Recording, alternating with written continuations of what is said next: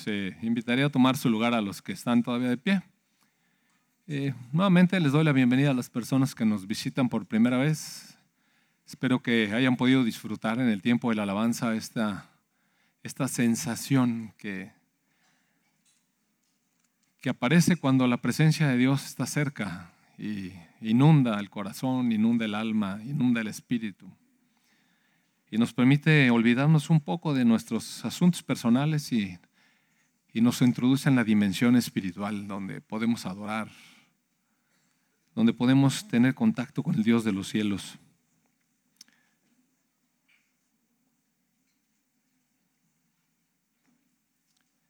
Eh, amados hermanos, pues eh, vamos a iniciar con una oración. Amado Padre bueno, te damos tantas gracias, Señor, esta mañana por tu presencia en medio de nosotros, Señor por el amor tan grande que nos permites sentir en nuestro corazón. Padre, gracias por sostener nuestra vida, guardar nuestro día hasta hoy, Padre. Sabemos que has estado alrededor de nosotros guardándonos, Padre. Te damos tantas gracias. Señor, tu palabra sea presentada, Señor, en toda libertad.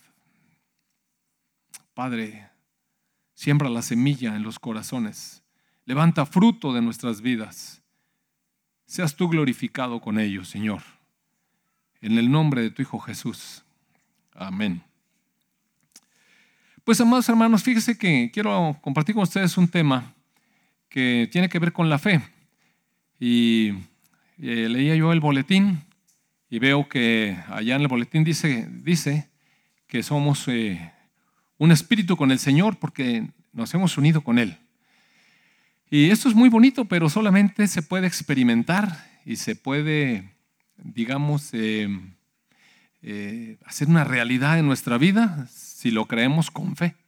Porque es algo que dice la Escritura, que el que cree en el Señor Jesucristo se une a Él y el que se une al Señor, un espíritu es con Él.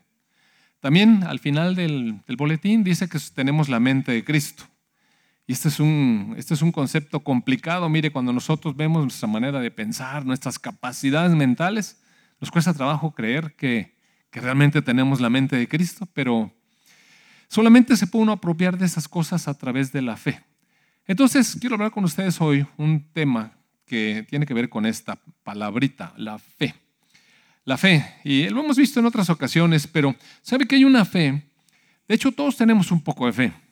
Porque la fe la puso Dios en el corazón de la, humanidad desde el principio. Mire, cuando el Señor habló con la primera pareja, o con Adán, y le dijo que no comiera el árbol del conocimiento del bien y el mal, porque si comía de él moriría. Fue una, digamos, un mandamiento, sí, fue un mandato, pero Adán no conocía la muerte. O sea, a lo mejor le costaba un poco de trabajo entender ese concepto. La cuestión está en que no importa qué tanto comprendamos ciertas cosas, había una palabra que decía, no lo hagas. Y Adán podía creer eso. No lo hagas porque tiene consecuencias negativas. Ese es el concepto. Mira, no hagas esto porque tendrá consecuencias negativas para tu vida. Y él tuvo la opción de creer en la palabra de Dios. Tuvo la opción de creerle a Dios. Eh, después usted sabe, bueno, eh, él le compartió esta, esta verdad a su esposa. Eh, la esposa andaba por allá, fue a la compra de verduras y le, andaban ofreciendo un fruto que no debería comer. Y ella sabía, ella sabía porque en este diálogo con el enemigo, el enemigo la convenció de que la palabra de Dios no era, no era tan verdadera, no era la verdad. Como si Dios hubiera metido ahí un poco de mentirilla, como que y uno dice, ah, hombre, esas cosas del pasado. Mire, los pensamientos espirituales del enemigo, amados hermanos, siguen presentándose igual en nuestra época. Nosotros leemos la palabra, Dios nos dice cosas y Él siembra la duda en nuestro, en nuestro pensamiento. ¿Será como Dios dice? ¿Será que Dios dice eso? Y una vez que entra la incredulidad, la duda, casi siempre optamos por lo que entonces el enemigo nos pone como alternativa y después pagamos las consecuencias. Y lo hemos vivido una vez tras otra, tras otra, y nos volvemos a tropezar y lo volvemos a creer. Pero lo cierto es que hay una, una medida de fe en todos. En Adán hubo esa medida de fe. Una vez que eh, la primera pareja desobedeció a Dios y se llevó sus consecuencias, eh, la fe se pervirtió, mire. Y toda la humanidad ha crecido y caminado con fe. Hay una fe en la que caminamos las personas, que es una fe limitada, es una fe que está restringida a las expectativas de la vida terrenal que tenemos tan temporal y con, las con los atractivos que nos ofrece, de manera que la fe se va, digamos, se va asentando en las cosas que vivimos diariamente. El solo hecho de pararse uno en un semáforo, eh, porque un foquito se prende rojo, implica una, una medida de fe. Mire, uno se para porque piensa que puede venir un, carro en, en sentido perpendicular. O de perdida, se para porque el tránsito dice que si no, se para, le van a cobrar una infracción. Y algunos todavía se arriesgan. Dicen, total, no hay nadie, no hay nadie. Y, y cree que no le van a cobrar infracción. Y de repente nos pasamos uno, dos, tres, hasta que un día nos agarran y, ¿verdad que sí cobraban infracción? O cuando hay un letrerito de 40 máxima. Y son cosas en las que tenemos que caminar creyendo que existen. Son las pequeñas señales de la vida. Pero si no les atendemos, amados hermanos, pagamos las consecuencias. Mire, cuando dice la velocidad máxima es tal y uno va un poco más rápido que eso, dice, pues total, 60, 70, no es tan, no es tan peligroso. Yo, y el enemigo, mire, le siembra en la cabeza la ideita, no no es tan malo. Aparte tienes prisa, aparte tienes que llegar y empieza uno con un diálogo interno dándose la justificación de por qué tenemos que rebasar el límite de la velocidad hasta que se encuentra uno aquel con la pistolita. Y dice uno, ¡ay! Y ya, se baja, y 70 joven. Y, y, entonces le dice que él decía el disco allá atrás, pues atrás, ¿dónde? Yo ni vi el disco. Y así, pero son cosas que creemos, tenemos que caminar con ellas y sí les creemos. La mayoría nos sujetamos al reglamento de tránsito, la mayoría. La mayoría, eh, digamos, la, hacienda dice que paguemos los impuestos y bueno, aunque sea pagamos una parte o no sé, cada quien lo suyo, ¿no? Unos sí lo pagan todo, otros sí lo pagamos o como sea. Pero la cuestión está en que hay que, hay que hacer las cosas porque por fe, por así, así caminamos. Caminamos en la fe de que si ponemos la tarjeta de crédito nos van a recibir. ¿Nunca le ha pasado a usted esa medida de fe? ¿Le ha, pasado la medida de fe que cuando va llegando a, las tiendas modernas ahora las puertas cristal se abren solas? ¿O llega así? No, usted camina, mire, camina, camina, camina y está la puerta y, y usted sigue caminando a buen paso y de repente se abre. Ay, gracias a Dios que se abrió esta cosa. ¿No? Y se abrió. Y eso todo es mi fe. Todo eso es fe. Ah, cuando llega el recibo de la tarjeta y dice que su día de corte es tal y que debe depositar de menos 100 pesos, usted cree eso, mire.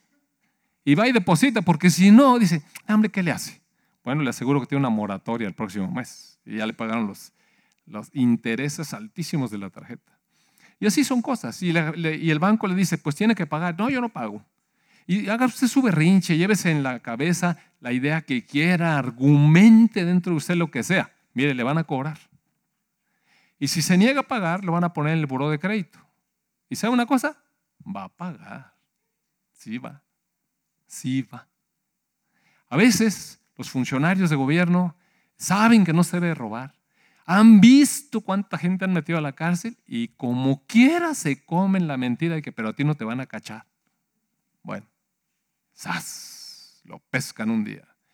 Y con esa cosa se camina, mire, la gente va poniendo, va poniendo la fe en cosas, en cosas que son erráticas, en cosas que son o terrenales. Eh, la fe en la actualidad, en el mundo, está en las riquezas, amados hermanos. Porque las riquezas le dan a la persona la capacidad de comprar las cosas que le gustan, porque las riquezas dan poder, porque dan influencia, porque dan importancia, porque entonces la gente confía en las riquezas y ponen ahí la fe. Bueno, pues es una manera de caminar, pero todo es terrenal, todo es temporal.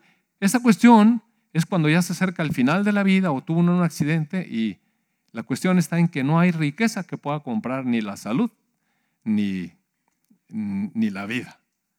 eh, a menos que por la misericordia de Dios, mire, los doctores que atienden pueden, pueden hacer las cosas y las cosas salen bien.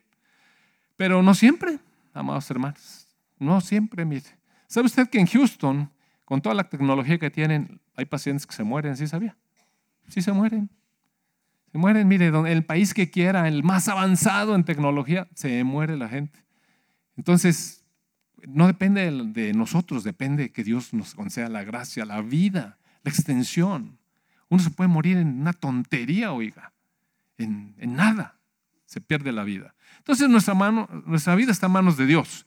Y existe esta fe, digamos, una fe que está corrupta, una fe que está pervertida, una fe que ha sido distraída de lo correcto. Y sí, caminamos ahí. Pero existe una fe, una fe que tiene sustancia. Y esa es la fe que Dios vuelve a implantar en nosotros, que, que, nos, que nos deja ver lo que es realmente el plan de Dios y la eternidad y cómo conducirnos en la vida. Esa fe es la que Dios viene a implantar nuevamente en nosotros. En el capítulo 2 de Efesios dice que la salvación es por gracia. Es decir, nadie puede hacer nada para merecer la salvación. Es un, regalo gratuito de Dios. Pero esa gracia o esa salvación que se adquiere por gracia se adquiere a través de una moneda de cambio. Así como aquí, aquí en el mundo terrenal material, las riquezas, el dinero o cualquier otra cosa, el oro, cualquier cosa de, las propiedades son lo que hacen que uno pueda hacer intercambios. En el reino de los cielos no funciona tanto, mire. En el reino de los cielos no funciona tanto. El dinero tiene otros propósitos eh, eh, para nosotros en Dios. No digo que no sirva, digo que se maneja de diferente manera. Pero en el reino de los cielos eh, no es las riquezas lo que mueve las cosas, sino la fe. Es la fe, esa es, digamos, la gran sustancia de nuestra vida en el reino de los cielos. Tanto así, amados hermanos, que entonces esta, esta salvación que tenemos, que es por gracia, es por medio de la fe. Dios la regala, la otorga a todo aquel que cree que Jesucristo es su Salvador. Y fíjese lo que es la cosa que hoy estuvimos cantando puras canciones de creer, de estar firmes, de tomarnos de las cosas que Dios nos da. ¿Y cómo tomamos y apropiamos todo eso? Pues solamente por la fe. Pero la fe confiada en lo verdadero. Una fe que ha sido renovada, una fe que, que se basa, mire, en el conocimiento profundo de las cosas de Dios. Fíjese usted, en el, en el capítulo 1 de Efesios, dice en el verso 3, toda la alabanza sea para Dios, el Padre de nuestro Señor Jesucristo. Y claro que le cantamos hoy las alabanzas, así como lo cantamos, toda la alabanza, toda la alabanza sea para el Dios y Padre de nuestro Señor Jesucristo. Él nos ha bendecido con toda clase de bendiciones espirituales en los lugares celestiales. Fíjese usted que estas bendiciones ya llegaron. Dice que nos ha bendecido. O sea, está en tiempo pasado o, pretérito perfecto, no sé cómo se llama ese tiempo. No, está Lucero ahora, ¿verdad? Te digo. Bueno, la cosa es que, que son cosas que ya están hechas. ¿Y sabe por qué nos ha bendecido así? Porque nos unió a Cristo. Estamos unidos a Cristo. Eso es una gran bendición. Incluso antes de haber hecho el mundo, Dios nos amó y nos eligió en Cristo para que fuéramos santos e intachables a sus ojos. Dios decidió de antemano adoptarnos como miembros de su familia, como hijos, acercándonos a sí mismo por medio de Jesucristo. Y dice aquí que eso es precisamente lo que él quería hacer. Y le dio gran gusto hacerlo. Ah, ni le dije, mire, pero estos chavos, super pilas. Entonces, mire, aquí en estas pocas líneas está todo el plan de Dios. Está todo el plan de Dios. Nos presenta que desde antes de crear el mundo, Dios había pensado en nosotros y nos amó. ¿En nosotros quién? Aquellos que les otorgó la fe para creer, para ser adoptados como miembros de su familia. Todo eso pasó antes de la fundación del mundo. Dios decidió unirnos al Señor Jesucristo para bendecir nuestras vidas. Y una vez que nos unió, nuestras vidas están bendecidas con toda bendición espiritual en las regiones celestes, amados hermanos. Ahí están nuestras bendiciones. Ahora mire, si no tenemos la fe para creer eso, déjeme decirle que está terrible. Porque vamos a seguir esperando cosas aquí en esta vida terrenal y no vamos a disfrutar de las cosas grandiosas de la vida espiritual. Si usted cree que la bendición de Dios es poder estar haciendo cosas, yo no sé, comprándose los vestidos que quiera o no sé cuántas cosas cada quien quiera, o, alcanzar el puesto que ha estado esperando por años y que quizás nunca llegue y cosas así, mire, es muy frustrante la vida. Así es frustrante la vida. ¿Cuántos años hay que estamos esperando que un puesto se desocupe y no se desocupa y no se desocupa? Alguien está esperando una base y el otro no se va o no se muere. Yo no sé qué pasa, hombre, pero que ya, pues que se jubile algo. Y sabe que estaba viendo ayer una foto de, de la familia real esta de Inglaterra. Y entonces vi que el príncipe Harry renunció a su principado y toda la cosa y se fue con su muchacha, ¿no? Pero en realidad era el sexto en la línea de, herencia. Y oiga, atrás de esa reina Isabel, que oiga, ya, ya, ya, hombre. Está el príncipe Carlos, que es otra carcacha. Y luego abajo de él está su hermano, William. Y luego tiene tres hijos. ¿Cuándo le va a tocar este la corona? Qué bueno que se fue. O sea, ¿sabe cuándo? Si usted se queda a esperar esa corona, ¿cuándo le va a tocar, amados hermanos? Capaz que se muere Harry la reina Isabel sigue. En serio, es que no sabemos, ¿no? Dicen, bueno, pues ¿qué pasó? ¿Cuántos presidentes? Nada más piense, ¿cuántos presidentes la han conocido? ¿Cuántos presidentes? Ya, mire, ya ni son, ya es más, ya ni existen toda esa bola de presidentes. Y la reina todavía está, pero, ¿verdad? Imagínense, entonces a veces sí pasa. Y oiga, se nos acaba la vida y nunca se fue el otro. Mejor nos jubilamos y nos quedamos en el mismo puesto de siempre, porque no más, no más, no. Entonces, no podemos poner nuestras esperanzas ahí, porque si no vamos a considerar que Dios es mentiroso en sus promesas sino una fe que conoce la voluntad de Dios. Y aquí en estas pocas líneas, lo que Dios nos está diciendo es que nos amó y nos eligió en Cristo, pero mire, con un propósito de Dios. Fuimos escogidos en Cristo con un propósito de Dios. Y a veces el propósito ese lo pasamos tan rápido que después no comprendemos la vida, la vida en Cristo. Nos eligió en Cristo para que fuéramos santos e intachables a sus ojos. Uh. ¿Quién puede decir así que diga, yo soy santo e intachable a sus ojos? ¿No puede? ¿Verdad que está difícil? Si confiáramos en nosotros, amados hermanos, nomás no pasamos eso. Pues ¿cómo que fuimos adoptados como miembros de su familia cuando fuimos acercados a sí mismo por medio de Jesucristo? Entonces, las verdades espirituales, amados hermanos, eh, se toman por fe. Dios dice que antes de que fundara el mundo nos escogió. ¿Usted cree que es un escogido de Dios?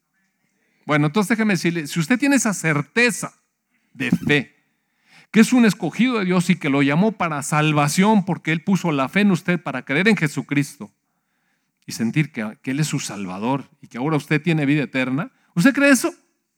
Bueno, si usted cree eso, sepa usted que Dios lo eligió para ser santo y sin mancha, intachable a sus ojos, en la torre, ahora sí, ¿cómo la vamos a hacer? Oiga, ¿qué escogida, qué escogida es esa? Fui escogido para ser santo y sin mancha delante de Él. Eh, y, mire, voy a empezar, este concepto de ejemplo lo iba a poner más adelante, pero lo voy a poner de una vez. Fíjese que ahora que fui a Dallas, eh, tuvimos una reunión excelente con todos los hermanos allá, todos los ancianos que presiden las las congregaciones de Verbo en, México, en Estados Unidos y en Canadá, nos reunimos y fue una reunión realmente de bendición. Mire, una unidad entre todos, una armonía, eh, un fluir en las conferencias, realmente una buena comunión. Fue, fue una bendición haber ido, la verdad. Independientemente del, terremoto ese que fue ahí, ¿qué? La tormenta esa. Pero, ¿sabe qué? Este, allá al final, el último día casi siempre nos despedimos teniendo la cena del Señor. Y entonces, un hermano de Canadá empezó a dirigir la cosa y dijo, bueno, eh, antes de, tomar estos alimentos, este alimento, el pan y, y el vino, recuerden ustedes aquel momento, la primera vez que ustedes tuvieron un encuentro con Jesucristo. Y oiga, la verdad es que era un ejercicio que yo ya tenía rato que no hacía. La primera vez, la primera vez, mi primera entrevista con Jesús. Y me empecé a acordar, acordar. Como dieron un tiempo larguito, me empecé a acordar. Oiga, mi primera entrevista con Jesús fue terrible, amados hermanos. Porque en realidad sí, digo yo conocía del Señor Jesucristo, había ido a la iglesia tradicional muchísimo tiempo, tenía una relación de temor con Dios. Pues sí, sí, sí, yo sabía quién era Jesús, el Hijo de Dios y todo, pero, pero sí una entrevista con Él, cara a cara, nunca había tenido. Y yo recuerdo una noche que pues mi vida no andaba muy bien. Y entonces un, hermano que fue mi padre espiritual me, me invitó a que realmente, a que realmente yo me pusiera delante de Jesús a cuentas y le pidiera perdón. Pero esa noche que decidí hacerlo, la verdad es que, y usted vino aquel que pone pensamientos, ¿se acuerda? Y entonces lo único que me acordó fueron de las cosas que estaba ofendido con mi esposa. Y entonces, cuando me dispuse a la entrevista, resulta que mi esposa estaba bien dormida y yo empecé a acordar y, empecé a reclamar. Es que mira que yo esto y yo hago esto y mira lo que me dicen y empecé quejumbroso, pero quejumbroso. Fui a la entrevista a quejarme. Y mire, Señor tiene paciencia. Pero después, después, eh, oigan, mi primera entrevista me dio una visión, imagínense qué horrible. Fue, fue muy impactante, muy impactante. Entonces, de pronto el Señor me, empezó a, mostrar, me dejó, dejó a un lado toda mi queja, no me dijo nada de eso. Nada más me dio una visión y me pasó toda mi vida desde que yo tenía recuerdos, uso de razón, toda mi vida, toda mi vida. Y esto de que Él me llamó para ser santo y sin mancha, olvídelo. Haga de cuenta que me mandó a ponerme mugroso y cochino. Así, así era mi vida. Me, enseñó todo cómo era y cómo me veía Él en su santidad. Cómo me veía. Oiga, qué desagradable fue. Porque fue una visión real, así que tan impactante, como una película y qué terrible situación. Cuando vi mi condición tan sucia, tan pecaminosa, con una convicción, una convicción que puso el Espíritu en mí de que qué es lo que te mereces. Vienes a reclamar y qué te mereces. Nada, mire, me merecía el infierno. Me recordó momentos de mi vida sucios, pecaminosos, vergonzosos. Oiga, qué terrible estar delante, delante de la presencia de Dios Santo y que Él empieza a recordar esos, esos momentos, amados, que uno, cosas que le dije a mis papás, cosas, bueno, tantas cosas. Qué vergüenza me dio. Y el Espíritu Santo me convocó. ¿Qué mereces? ¿Qué mereces? El infierno. Era la verdad. Eso era lo justo. Entonces, ahí, mire, se quebré, me quebré, lloré, toda la cosa, y entonces el Señor me perdonó. Sentí su perdón. Fue un momento impresionante. Tuve toda la noche para esa entrevista, yo solo. Gracias a Dios. Me sentí tan libre cuando sentí el perdón de Dios, cuando sentí su toque que me dijo, ya, ya lloré como bárbaro, mire. Como bárbaro. Hacía muchos años que no lloraba así. Una entrevista tremenda. Entonces me acordé de todo eso y, ah, Señor, cuando me perdonaste. Wow. Y este hermano seguía ahí. Pero en eso dijo, vamos a tomar los elementos y todo. Y eh, no me acuerdo si fue durante, durante el comer el pan o eso, que de pronto me entró una duda y dije, bueno, ¿y, ¿y ahora cómo me verás? Ahora, ¿cómo me ves? A ver, tengo 30 años caminando a, tu lado, en un espíritu con Jesús, salvo. ¿Y cómo me ves? Señor. Esas entrevistas me dan miedo, pero me animé. Eso ya no la convocaron ellos, yo solo dije, Señor, dime cómo me ves, pero dime, dime, dime bien. O sea, algo que venga de ti, no quiero estar imaginando tonterías, ni quiero que alguien este, aquí, no, no, algo que, que tenga una certeza que viene de ti. ¿Cómo me ves hoy día? Y le voy a enseñarlo a dónde me llevó el Señor. Es que a veces, amados hermanos, si disponemos nuestro corazón, oiga, Dios sí nos concede cosas, ¿sí? Y cosas tremendas, mire. Acompáñenme, por favor, al libro de Zacarías, que está después de Nahum. Entonces lo va a encontrar fácil, ¿no? No, de Ageo también de Ageo, Zacarías. Entonces, eh, mire, con una claridad increíble, porque ni estaba pensando en eso, nada más quería, quería que Dios me dijera, pero no hallaba cómo me dijera que le pudiera creer. Y, que no fuera mi imaginación. No, no quiero que, me, que aquí imaginarme me ves así. No, no, no. Quiero que tú me digas. ¿Y qué mejor manera que Dios nos diga que su palabra? Pues claro que la palabra es lo mejor. Y en eso Señor me acordó de, de, de un sumo sacerdote y me dijo, te veo como a ese sacerdote. Y entonces, la verdad es que no me acordaba muy bien dónde quedaba y empecé a buscar, nada más me acordaba que estaba en Zacarías. Pero mire, vamos al capítulo 3 de Zacarías, verso 1. Y dice, ahora le voy a pedir un favor, mire, eh, tómelo usted. Tómelo usted porque esta parte es como Dios ve a todo aquel que llega en fe a su presencia y, ha creído en Jesucristo. Mire usted. Dice, entonces el ángel me mostró a Jesús, que bueno, en, en la Reina Valera lo traducen como Josué.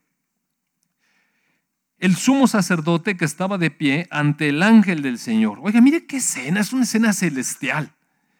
Ahí estamos, estamos de pie delante del ángel del Señor. Cuando la escritura habla del ángel del Señor, siempre en el Antiguo Testamento se refiere al Señor Jesucristo. Es el ángel del Señor, es la teofanía de Dios, como se puede presentar ante los hombres. Y entonces dice, el acusador, Satanás, estaba allí a la derecha del ángel y presentaba acusaciones contra Jesús. Imagínese usted que nosotros llegamos ante el Señor Jesucristo y viene el otro chismoso. Y dice, es que él hizo esto. Y él, yo le dije esto y sí me hizo caso. Y, cuando, y también, y, cayó también. Y cuando dijo que se comprometió contigo, que te iba a obedecer en todo, ah, ah, mira, aquí están las pruebas, mira. Aquí está, tomé foto. Sí, en serio. Terrible, ¿no? Está el ángel acusando a la derecha del Señor Jesucristo presentando acusaciones contra mí. Entonces el Señor, fíjese, el ángel es el Señor. El Señor le dijo a Satanás, yo, el Señor, rechazo tus acusaciones, Satanás. Así es, el Señor que eligió a Jerusalén te reprende. Este hombre es como un tizón en llamas que ha sido arrebatado del fuego. La ropa de este hombre estaba sucia cuando estuvo de pie ante el ángel. Entonces el ángel le dijo a los otros que estaban allí, quítenle esa ropa sucia. Y luego se volvió a Jesús y le dijo, ya ves, he quitado tus pecados y ahora te voy a dar esta ropa nueva y fina. Y luego dijo otra vez, también deben colocarle un turbante limpio en la cabeza. Así que ellos le pusieron en la cabeza un turbante sacerdotal limpio y lo vistieron de ropas nuevas mientras el ángel del Señor permanecía cerca. Oiga, qué bueno que Jesús es nuestro abogado, amados hermanos. Qué bueno. Pero ¿cómo estábamos? Mire, la escritura no nos dice, ay, también que te has portado. No, estaba bien cochino. Dice que era un carbón encendido que fue arrebatado del infierno. ¿No era esa nuestra condición? No íbamos allá, amados hermanos. Pero ¿qué es lo que hace el Señor? Mire, Él calla al acusador y le dice, yo quité tus pecados. Ahora te voy a dar esta nueva ropa. Ahora también te voy a dar este turbante sacerdotal. Entonces nos vistió con ropas nuevas y entonces el Señor permanecía cerca y el ángel del Señor habló solemnemente a cada uno de nosotros y nos dice, el Señor de los ejércitos celestiales dice, si tú sigues mis caminos y me sirves con cuidado, recibirás autoridad sobre mi templo y sus atrios. Permitiré que camines entre los otros que están aquí. Escúchame, Jesús, sumo sacerdote. Y ustedes, los demás sacerdotes. Usted sabe que somos sacerdotes. Ustedes son símbolos de lo que está por venir. Pronto traeré a mi siervo llamado el retoño. Y bueno, ese es el Señor Jesucristo. Ese es el Señor Jesucristo. Entonces, cuando el Señor me mostró todo esto, me doy cuenta de lo que pasa en la vida de un creyente, alguien que ha creído y entregado su vida al Señor Jesucristo y creído que Él lo puede limpiar, como ahorita estábamos cantando. No, si nuestra salvación tuvo un precio, mire. y un precio alto, lleno de oprobio. Fue una vergüenza que el Señor hubiera tenido que venir dejando su trono para morir por nosotros. Y eso es tremendo oprobio. Pero ¿sabe una cosa? Eso hizo que esa sangre nos limpió. Íbamos rumbo al infierno. Fuimos arrebatados de las llamas. Pero el Señor perdonó nuestros pecados y nos revistió de su investidura, de la vestidura de Cristo, amados hermanos. Por eso el boletín dice, voy con este traje, pero traje adentro va el Señor. Claro, estamos revestidos, investidos, renovados por el Señor Jesucristo en nosotros. Oiga usted, tremendo, tremendo. ¿No le parece? ¿Eh? Más o menos. Amor, hermano, es tremendo. Mire, si usted no lo cree, si usted no lo asimila, si usted no lo asimila y si yo no lo asimilo, nunca vamos a poder caminar como según el propósito que, para el que Dios nos llamó. Nos llamó para que fuéramos santos y sin mancha delante de Él. Y mire, no por esfuerzo. ¿Cuántas veces tratamos de portarnos bien? ¿No le pasó a usted que alguna vez se quiso portar bien? ¿Alguna vez estuvo harto de lo que estaba haciendo y decir, no, ahora sí ya quiero cambiar mi vida? ¿Nunca le pasó? Sí nos pasa, amados hermanos. Sí nos pasa. Ahora que se acercaban las fiestas, mire, me regalaron cualquier cantidad de, cosas de comer. Y a mi esposa le regalaron, tú fuiste la culpable, una olla de este tamaño de, unas galletas. No, no, no, nunca había pues, probado unas galletas tan ricas, oiga, pero riquísimas, pero la cosa era enorme. Y yo dije, ¿cuándo me las voy a acabar? Y dijo, y dijo mi esposa, ni son tuyas, son mías. Y entonces, oiga, pero era irresistible esa cosa. Y cada vez que terminaba de comer, no, no, haga de cuenta que se metió una víbora adentro. Y se me salía por aquí la galleta, la galleta, la galleta. Fue, fue complicado de verdad. Oiga, era una batalla. ¿eh? Y parece chiste, amados hermanos, pero son cosas que no queremos hacer. De pronto decía yo, no puede ser que no tenga fuerza, voluntad. Y no tengo, qué barbaridad. Iba y traía tres galletas, a veces cuatro. Y decía a mi esposa, José, estás come, come galletas, es que están demasiado ricas. Pero ¿sabe qué? Y de que era una lucha. Y no quería hacer eso, dije, la panzota que se me va a hacer con esto. Y bueno, mire, ¿sabe qué pasó? Que un día el Señor me habló a entrar. ¿Se acuerda cuando platicamos del ayuno? Empezábamos el año por ahí. Y Dios me dijo, ¿qué tal? ¿Qué tal que caminamos juntos a esta cosa? Es que mire, cuando realmente uno lo camina en el Señor, ese esfuerzo que era inútil, era, un, era en mis fuerzas y era inútil. Cuando decidí entrar en esta cosa con Dios, porque es Dios en mí, ¿sí? ¿Sabe qué fue fácil? Mira, se quedó la mitad de la cosa con galletas. Es que eso no tenía fin. Eran como mil galletas, yo creo, ¿no?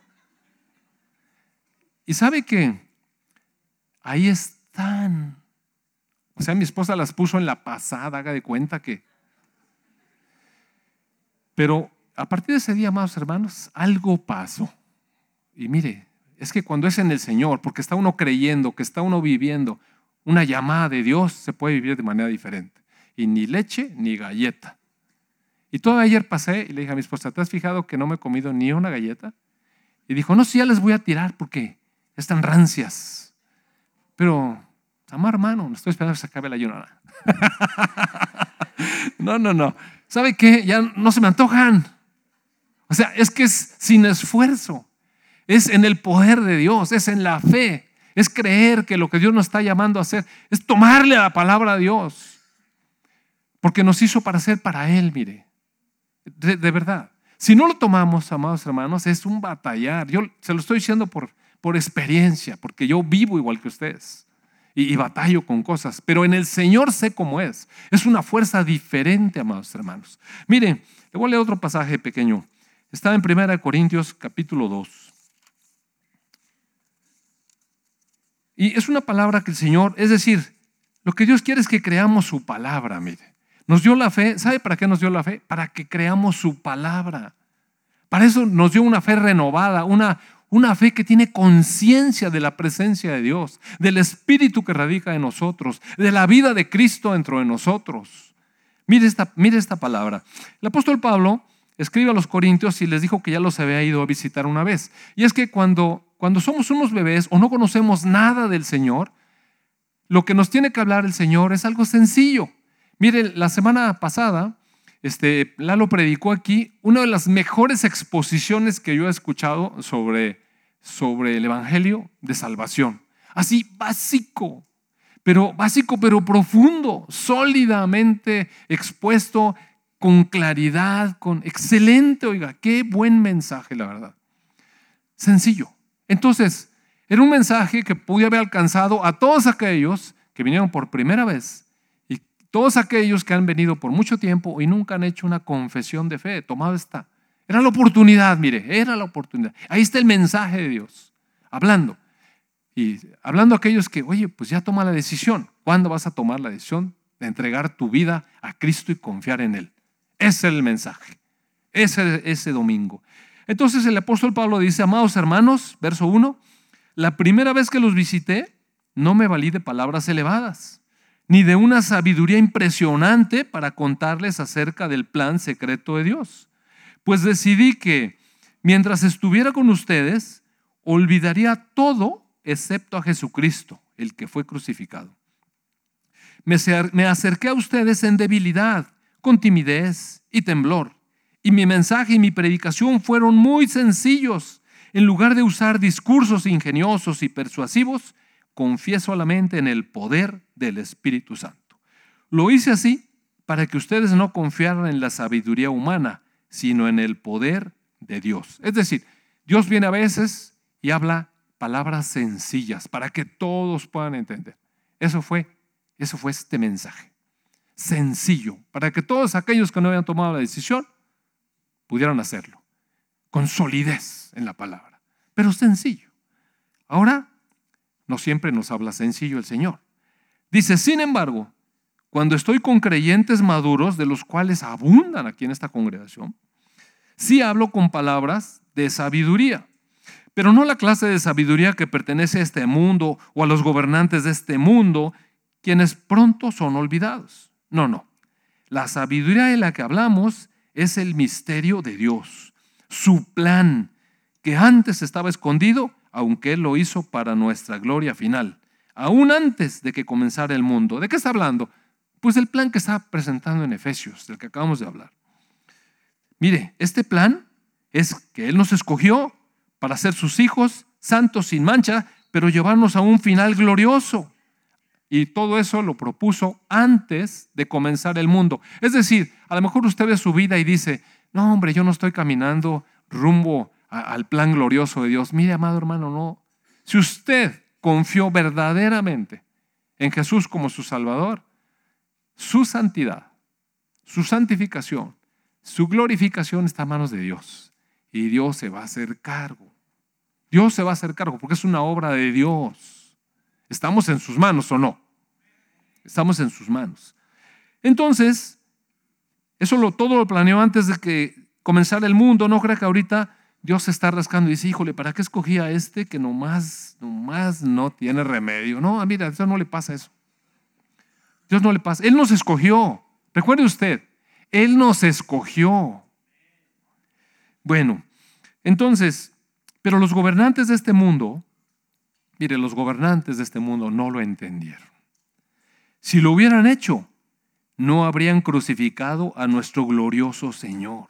A eso es a lo que se refieren las escrituras cuando dicen, ningún ojo ha visto, ningún oído ha escuchado, ninguna mente ha imaginado lo que Dios tiene preparado para quienes lo aman. ¿Y quién se va a imaginar lo que Dios tiene preparado para nosotros? Mire, ¿quién se puede imaginar eso? No podemos, amados hermanos. Yo le garantizo que por más inteligente que sea, por más alto que tenga el IQ, no se puede imaginar lo que Dios tiene preparado para usted. Entonces, como no lo podemos imaginar, tiene que venir por revelación, ¿verdad? Y gracias a Dios, mire, para que no nos extraviemos en que uno dice, yo tuve esta revelación, yo tuve aquella revelación, y yo tuve aquella, mire, Dios lo dejó en su palabra. Y así es el camino seguro. ¿Y qué es esa revelación? A nosotros, fue a nosotros a quienes Dios reveló esas cosas. ¿Cómo las reveló? Por medio de su espíritu. Pues su espíritu investiga todo a fondo y nos muestra los secretos profundos de Dios. Oiga, qué importante estar conectado con el Espíritu de Dios. El que se une al Señor, un espíritu es con Él. Y si estamos en ese espíritu, entonces podemos entender los secretos profundos de Dios y entender cuando estamos leyendo la palabra cómo va cobrando vida. ¿Por qué cree que fue tan impactante esta lectura que hice de Zacarías? Porque yo le dije, Señor, quiero ver cómo me ves, enséñame. Oye, de repente me dice eso, wow. Mira, eso se hace rema, eso se hace una verdad. Y entonces uno tiene la opción de creerlo o comerse las mentiras del diablo. Sí, pero eso se lo dijo Jesús. Era el sumo sacerdote y tú no llegas ni siquiera principiante. Y, y cosas que de repente el diablo viene y mete. Nadie puede conocer los pensamientos de una persona excepto el propio espíritu de esa persona. Y nadie puede conocer los pensamientos de Dios excepto el propio espíritu de Dios. Y nosotros hemos recibido el espíritu de Dios, no el espíritu del mundo de manera que podemos conocer las maravillosas cosas que Dios nos ha regalado. Les decimos estas cosas sin emplear palabras que provienen de la sabiduría humana. En cambio, hablamos con palabras que el Espíritu nos da, usando las palabras del Espíritu para explicar las verdades espirituales. Pero los que no son espirituales, es decir, amado hermano, tratar de explicarle esto a la gente del mundo que, que no ha confiado en el Señor Jesús, mire, es tirar las perlas a los cerdos. O sea, perdóneme, pero si la gente no ha entrado por la parte de la humildad, de arrepentirse de sus pecados y sentir la necesidad en su corazón de que Jesús los salve y traiga luz a su mente, sino que persisten en sus necios pensamientos entenebrecidos, de nada sirve que le digamos esas cosas. Mire. Entonces tengamos cuidado con quién hablamos, qué hablamos.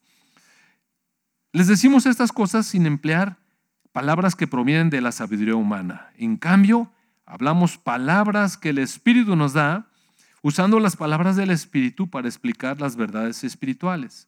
Los que no son espirituales no pueden recibir estas verdades de parte del Espíritu de Dios. Todo les suena ridículo y no pueden entenderlo, porque solo los que son espirituales pueden entender lo que el Espíritu quiere decir. Los que son espirituales pueden evaluar todas las cosas, pero ellos mismos no pueden ser evaluados por otros, pues ¿quién puede conocer los pensamientos del Señor? ¿Quién sabe lo suficiente para enseñarle a Él? Pero nosotros entendemos estas cosas porque tenemos la mente de Cristo. Ahora, es el momento de tomar por fe, esa fe que, esa fe madura, esa fe que Dios nos da, la comprensión de las cosas que Dios está haciendo en nuestra vida. Mire, si entendemos que el propósito de Dios es que seamos santos, perfectos, sin mancha, para presentarnos delante de Él como hijos suyos amados, amado hermano, somos sus hijos, pero Dios no tiene juniors, mire.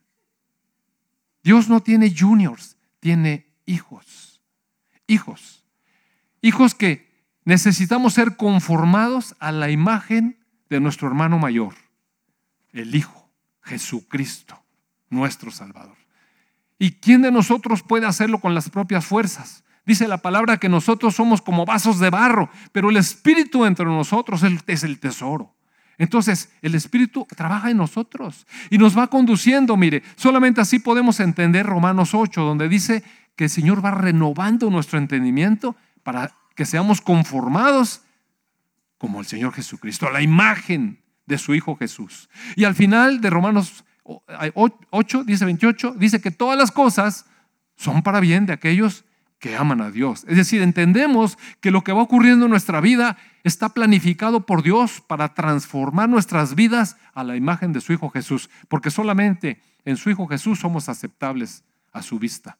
Solamente aquel que ha sido conformado a la obediencia que tuvo Jesús, mire, a la humildad que tuvo Jesús, a la disposición a la palabra de Dios, a hacer su voluntad.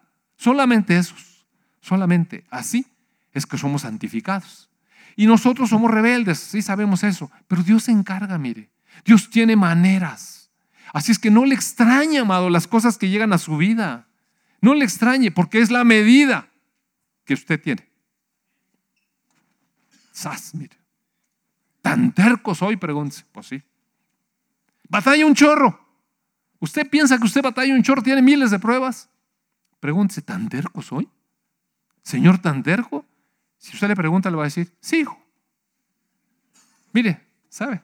Dios no, no crea que anda con diplomacias. Señor, tan terco soy que necesito pasar por todas estas cosas. Sí, hijo, sí. Wow. Y cuando uno ya se asentó, ahora necesita ser purificado como el oro fino, mire. Como el oro fino. Hay cosas que, que el oro. ¿quién, quiere un anillo de oro que compró y lo costó bien caro y con una tremenda manchota de, de antimonio o yo no sé qué? Entonces, oro fino, piedras preciosas. Eso es lo que Dios está haciendo en nuestras vidas. Si entendemos eso, nuestra fe no vacila, mire. Sabemos que cada cosa, Dios es el que tiene control de todo, ¿sí o no? Sí, amén, amén. ¿Seguro? Amén, amén. Ok, entonces no está repelando las cosas que le pasan, amado hermano, porque Dios tiene control de todo y la ajustó para que ciertas cosas de nuestra vida sean soltadas, para que ciertas cosas sean soltadas, eliminadas. Y no las podemos eliminar por nosotros mismos porque sabe que ni siquiera las vemos. ¿Quién de nosotros se puede dar cuenta de su orgullote? Mire, eso es difícil de darse cuenta. ¿Quién de nosotros se da cuenta de su desobediencia? No nos damos cuenta de nuestra desobediencia. ¿Quién de nosotros se da cuenta de la rebeldía que tiene adentro? No nos damos cuenta. Mire, pensamos que somos. ¿Yo rebeldé? Señor, ¿yo rebeldé? Te va a decir, sí, tú. Ahí como ves la carita que tienes. Bien rebelde que eres. Y así. Entonces Dios trae las cosas a la medida. Ahora, esta fe, amados hermanos, sirve para tomar la palabra de Dios tomar la palabra de Dios y hacerla una vida. Eh, ahorita no me acuerdo si fue en la oración o en medio de la alabanza, decía, pues es que tenemos que apropiarnos de eso, porque si no, nunca vamos a vivir nuestra identidad en Dios. ¿Cómo camina un hijo de Dios? Miren, no, no camina con chiflazones, amados hermanos. Jesús caminó sobre el agua. Era importante que Él caminara sobre el agua. Y nos dijo que nosotros podríamos ver montañas si tuviéramos fe como un grano de, de mostaza, ¿cierto o no? Pero dígame usted, ¿nos sirve de algo andar moviendo las montañas? A ver, ¿para qué quiere traer la sierra más para acá? O sea, es una metáfora que lo que está diciendo es que hay un poder tremendo. Jesús caminó sobre el agua. Era muy importante que caminara sobre el agua, porque tenía que demostrarle a sus discípulos que era el Señor. Ahora, ¿nosotros necesitamos caminar sobre el agua? ¿Cómo para qué? Miren, se nos inflaría el ego. Pero ¿qué tal podemos caminar encima de los problemas? Encima de las circunstancias complicadas. ¿Podemos caminar ahí o no? Bueno, ahí se usa la fe, mire, para caminar por encima de las aguas turbulentas de la vida, confiando en que Dios tiene un plan para nosotros. Dice la Escritura que sus pensamientos son más altos que los nuestros, que sus caminos son mucho más altos que nuestros caminos y que Él tiene un plan de bien para nosotros, para darnos el fin que esperamos. ¿Y qué esperamos? Depende. Si somos terrenales en nuestra manera de pensar, esperamos un chorro de cosas materiales. Si somos espirituales, esperamos vivir con Él para siempre o no. Ser glorificados o no. Ahora eso no quiere decir que vivir con Dios para siempre tiene que estar acompañado de una vida de, pobreza y de harapos. No está diciendo eso. Lo que está diciendo es cuál es el fin que esperamos. En el trayecto pueden pasar muchas cosas, mire. Podemos tener una vida desahogada, una vida holgada, una vida de salud, o podemos tener una vida con muchos problemas. Lo importante es que al fin lo que esperamos es la vida eterna con Él. Es lo que esperamos. Ahora, la fe nos sostiene, porque sabe una cosa, el enemigo de repente eh, eh, nos mete equivocaciones. Por ejemplo, el creyente de pronto se va a los extremos y dice, si soy hijo de Dios, a mí no me puede tocar nada, ni me puede hacer nada. Yo soy hijo de Dios, como aquí traigo mi charola. A ver, a ver, calmado. Calmado. ¿Para qué es eso? ¿Sabe que eh, esas son las tentaciones que pone el diablo? Uno creer que porque es hijo de Dios se puede pasar el alto. No se puede pasar el alto, ¿sabe? O como soy hijo de Dios, me puedo meter al hospital sin permiso. ¿Por, quién le dijo? ¿Por qué se puede meter sin permiso? No, no tengo que hacer la fila. ¿Por qué no? ¿Por qué no va a hacer la fila? Porque soy hijo de Dios. Ah, por favor. Esas son tonterías, déjeme decirle. ¿Sabe que El diablo se presentó con Jesús. Mire qué descarado, pelado. Ay, no debo decir eso. Bueno, pero estoy diciendo del diablo. Pero es que mire, se presentó con Jesús y le dijo, si tú eres el Hijo de Dios, él sabía que tenía hambre. Si eres el Hijo de Dios, a ver, haz pan. ¿Usted cree que podía o no? Sí podía, pero no lo hizo, porque no era la voluntad de Dios. La voluntad de Dios es que completara su ayuno y que los ángeles le asistieran. Y Jesús dijo, no. Ah, ¿eres hijo de Dios? A ver, a ver, échate de allá arriba. Dice la palabra que sus ángeles protegerán tus pies y no caerás y no te lastimarás. Sí, sí, eso, eso dice la palabra. Pero no era el momento de la rema para esa palabra. El momento de la rema era, era no tentarás al Señor tu Dios. No, es decir, el diablo viene a tentarnos. A ver si eres hijo de Dios, a ver a que, a que no te atreves si no compras un carro a crédito. A ver a que no te atreves. Dios te puede conceder que te paguen la deuda eh, espiritualmente. A ver, Tenga cuidado. Tengo cuidado cómo se maneja esa super fe. Jesús dijo, no, no tentarás al Señor tu Dios. Bueno, ¿quieres todo esto? Mira cuántos reinos hay. Si eres el Hijo de Dios, imagínate el Hijo de Dios. El Hijo de Dios. ¿Acaso no puede estar sobre todos los reyes de la tierra? Y otros regalos.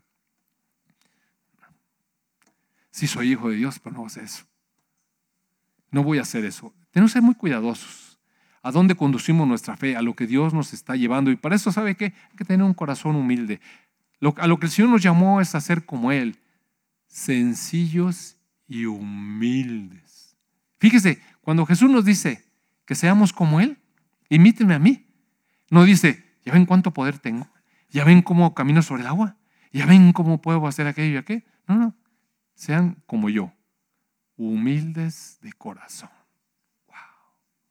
Eso.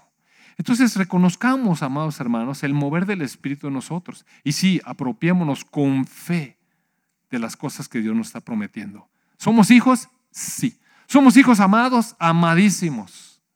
¿Somos perfectos y sin mancha? No. ¿Necesitamos ser perfeccionados? Sí. Entonces no nos debe sorprender nada. Mire, Dios está a nuestro lado. Dios está caminando con nosotros. Nos está conduciendo, nos está llevando a ser perfeccionados a la imagen de Jesús. Cierro con esto. Segunda de Corintios 5. ¿Qué es lo que le podría, qué es lo que podría esperar una persona que en el mundo ha logrado todas las cosas? Mire. Cuando tienen esa fe, cuando se apoyó en sus conocimientos, en sus capacidades, en sus riquezas y logró todo, todo lo que quiso. Llega un momento en el que vienen las grandes dudas. ¿Y ahora? ¿Y ahora que te vas a morir? ¿Y ahora qué? En el capítulo 5 de 2 Corintios, verso 1 dice, nosotros sabemos. ¿Sabe por qué sabemos? Porque tenemos fe. Sabemos porque tenemos fe, porque dice Dios. Sabemos que cuando se desarme esta carpa terrenal en la cual vivimos, para que usted no se confunda y piense que se refiere a su casa, dice, es decir, cuando muramos y dejemos este cuerpo terrenal, entonces tendremos una casa en el cielo, un cuerpo eterno hecho para nosotros por Dios mismo y no por manos humanas. Imagínese, amado hermano. ¿Quién puede comprar esto? Mire. ¿Quién puede alcanzar esto? ¿Quién? El creyente, mire. El Hijo de Dios. Nosotros. Nosotros. ¿Por nosotros? No, mire. De hecho, no lo puede hacer manos humanas. ¿Quién es? Dios el que promete, y nosotros los que creemos. Tendremos una casa en el cielo, un cuerpo eterno hecho para nosotros por Dios mismo y no por manos humanas. Sí, nos fatigamos en nuestro cuerpo actual. Anhelamos poner nuestro cuerpo celestial como si fuera ropa nueva. Quisiéramos estar así. Nos vestiremos con un cuerpo celestial. No seremos espíritus sin cuerpo como los ángeles, mire. Mientras vivimos en este cuerpo terrenal, gemimos y suspiramos, pero no es que queramos morir y deshacernos de este cuerpo que nos viste, tampoco está diciendo eso. No que ya nos muramos, ya, bueno, entonces ya vamos a morirnos. No, más hermanos. Nuestro templo es espíritu, es templo del Espíritu Santo. Nuestro cuerpo es templo del Espíritu Santo. Así es que, calmados, No deje que el, diablo lo engañe. ¿Sabe cuántos pastores ha engañado el diablo y han conducido a toda una comunidad a matarse? ¿Se acuerda usted el caso Jones allá? En Guyana, ¿se acuerda usted el caso de Texas, Westlaco, ¿se acuerda? Engaños. No, si no nos queremos morir. No, no, no. Lo que queremos es nuestro cuerpo nuevo, para que este cuerpo que muere sea consumido por la vida. Dios mismo nos ha preparado para esto y nos ha dado como garantía a su Espíritu Santo. Así que siempre vivimos en plena confianza. Aunque sabemos que mientras vivamos en ese cuerpo no estamos en el hogar celestial con el Señor, pues vivimos por lo que creemos, no por lo que vemos. Sí, estamos plenamente confiados y preferiríamos estar fuera de este cuerpo terrenal porque entonces estaríamos en el hogar celestial con el Señor. Así que, ya sea que estemos aquí, en este cuerpo, o ausentes de este cuerpo, nuestro objetivo es agradarlo a Él. Pues todos tendremos que estar delante de Cristo para ser juzgados. Y acuérdense usted, ¿quién va a estar acusando? Ahí va a estar el acusador, recordando todas las cosas, pero ¿sabe cuáles sean las palabras de Cristo? Este era un tizón arrebatado del infierno. Yo he perdonado su pecado y le he puesto ropa limpia y le he puesto un turbante sacerdotal. ¡Wow! Oiga, qué esperanzas, amado hermano. ¡Qué esperanza! Miren, la esperanza del cristiano no es como la esperanza del mundo. Los que tienen esperanza en el mundo dicen, pues a ver si de casualidad, voy a resistir a ver si al último. No, nuestra esperanza no es así. Nuestra esperanza es certeza. Nuestra esperanza es certeza, porque como dice la palabra, está basada nuestra esperanza está basada en las ciertísimas promesas de Dios y esa es un ancla para nuestra alma. Allí nos sostenemos. Nuestra esperanza es de seguridad, no a ver si. Nuestra esperanza es seguro que. Amén. Mire, vale la pena que, que, lo, que lo medite, como dice el boletín, porque si lo medita y lo medita, no se trata de que se crea una mentira, no se trata de que se convenza a sí mismo de lo que no es sino que asimile la verdadera palabra de Dios. De esa manera vamos a vivir de manera diferente. Amén. Amado Padre, gracias por tu palabra, Señor. Gracias por hacernos ver quiénes somos en ti, Señor. Lo que tú nos has concedido, Padre. A lo que nos has llamado. El final que tienes preparado para nosotros, Señor. Y que en medio de las pruebas, Señor, en medio de la cotidianeidad de nuestro diario vivir, tú tienes control de todas las cosas y estás usando todas las circunstancias, amado Padre, para transformarnos, para hacernos conforme a la imagen de tu Hijo Jesús, para presentarnos delante de ti, Señor, limpios, purificados, Señor. Padre, afírmanos en la fe. En el nombre de tu Hijo Jesús. Amén, amén.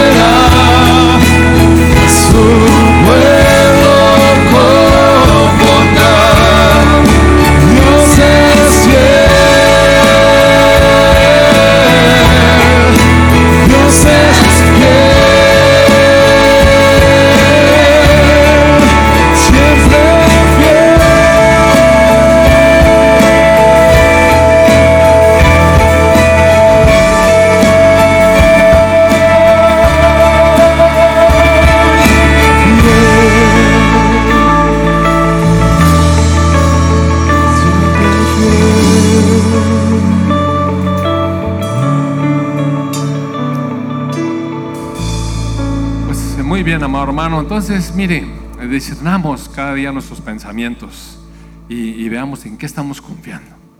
Y cuando confiamos realmente en el Señor, así como platicamos, podemos darle gracias a Dios por todo, porque sabemos lo que Él está haciendo en nuestras vidas. Amén.